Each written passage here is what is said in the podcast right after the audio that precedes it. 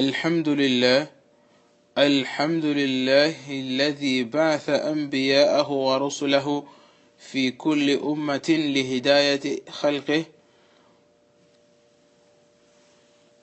وأرسل وأنزل معهم البراهين والمعجزات القاطعة ونصلي ونسلم على المبعوث رحمة للعالمين نبينا محمد الذي أوتي جوامع الكلم نبينا الذي أوتي القرآن كمعجزة كبرى صلى الله عليه وعلى آله وصحبه ومن تبع أثرهم إلى يوم الدين أما بعد Louvado seja Allah subhanahu wa ta'ala que enviou para cada nação um mensageiro ou um profeta e fez descer com eles alguns milagres para poderem provar aos seus povos que eles traziam algo da parte de Deus e que a paz e a bênção de Deus estenda-se ao nosso querido profeta Muhammad o último dos profetas e mensageiros, juntamente com a sua família e aqueles que o seguirem até o último dia. Hoje vamos falar, prezados irmãos, sobre os milagres dos profetas. Aliás, os milagres do nosso querido profeta Muhammad sallallahu alaihi wasallam, que a paz e a bênção de Deus estejam com ele. Os milagres do nosso querido profeta Muhammad sallallahu são tantos, são mais que mil milagres, segundo aquilo que consta nos livros de Ibn al-Qayyim. No livro de Ibn al-Qayyim, Ihathat al-Luhfan, que é um livro que aborda sobre os milagres do nosso querido profeta Muhammad ele mencionou acima de mil milagres. E dentre esses milagres, alguns já passaram na, na, era mesmo em que vivia o nosso querido profeta Muhammad e depois dele, e outros ainda virão, segundo aquilo que o nosso querido profeta Muhammad nos informou nos hadiths. E o grande milagre no meio disso tudo, trazido pelo nosso querido profeta Muhammad é o Alcorão, que a eloquência existente neste livro, os árabes mais eloquentes não conseguiram tampouco conseguem até nos dias de hoje trazer pelo menos um capítulo, um surat que tenha um sentido, um sentido com, com lógica como tem os suras, como tem os capítulos do Alcorão. Nenhum árabe eloquente consegue trazer algo igual, o que revela exatamente que este livro é milagroso, é da parte de Allah subhanahu wa ta'ala. Isto por um lado. E por outro lado, pelo conhecimento existente neste livro, que é o Alcorão, que a ciência moderna no dia a dia vai descobrindo coisas que já foram abordadas neste livro há 14 séculos atrás, prezados irmãos. E dentre os milagres que já aconteceram, também são tantos. Desses milagres vamos falar alguns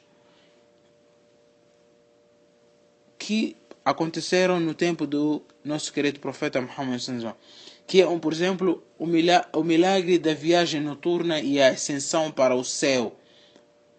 Nosso querido profeta Muhammad sabemos a partir do Alcorão que ele viajou, teve uma viagem noturna da mesquita grande de Meca até a mesquita de Al-Aqsa, em Jerusalém.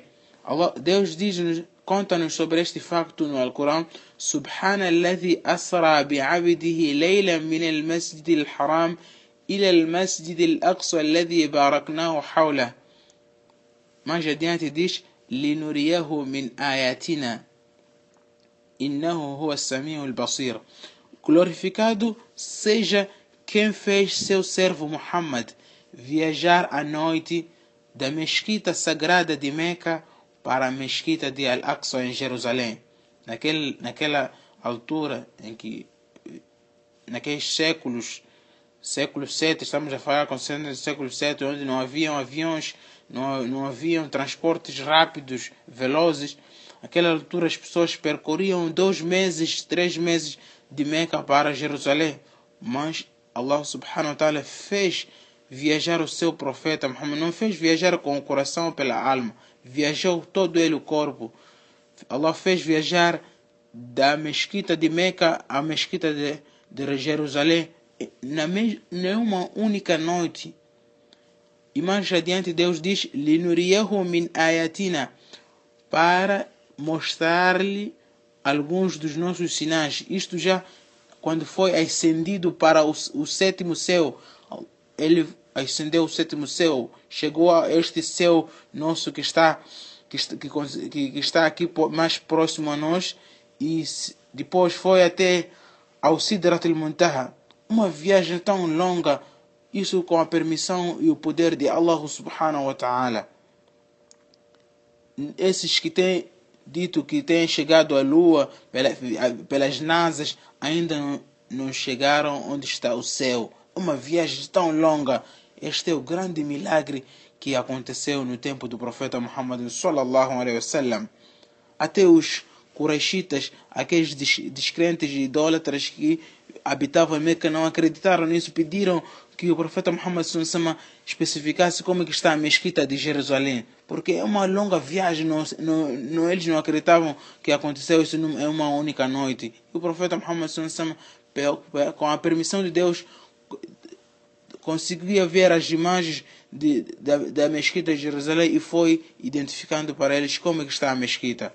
Prezados irmãos, como também um dos milagres do profeta Muhammad é a pedra que existia, existia, existe ali em Meca que cumprimentava a ele. Hoje em dia ninguém conhece essa pedra, mas ele mesmo, o profeta Sallallahu disse: Inni la arifu hajaran bi Makkah kanat tusallimu alayya. Eu conheço até então a pedra em Meca, de Meca que cumprimentava-me ao passar próximo a ela.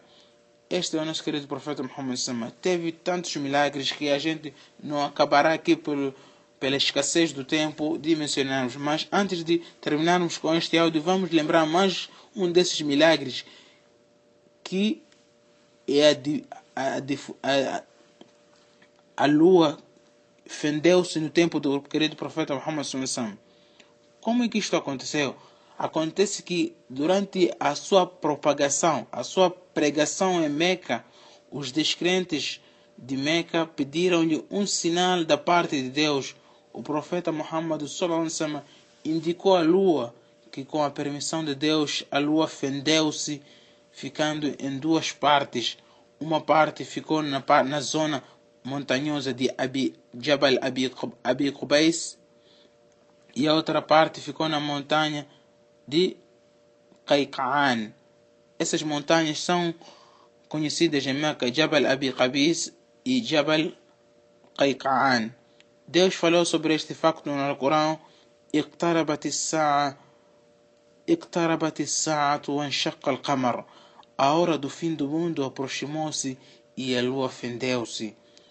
Os descrentes de Meca viram tão próxima a lua ali em Meca que admiraram-se com isto, mas alguns continuaram na descrença e os crentes aumentar, não aumentou neles senão a fé. Estes são alguns dos milagres de, do profeta Muhammad sallallahu alaihi wasallam.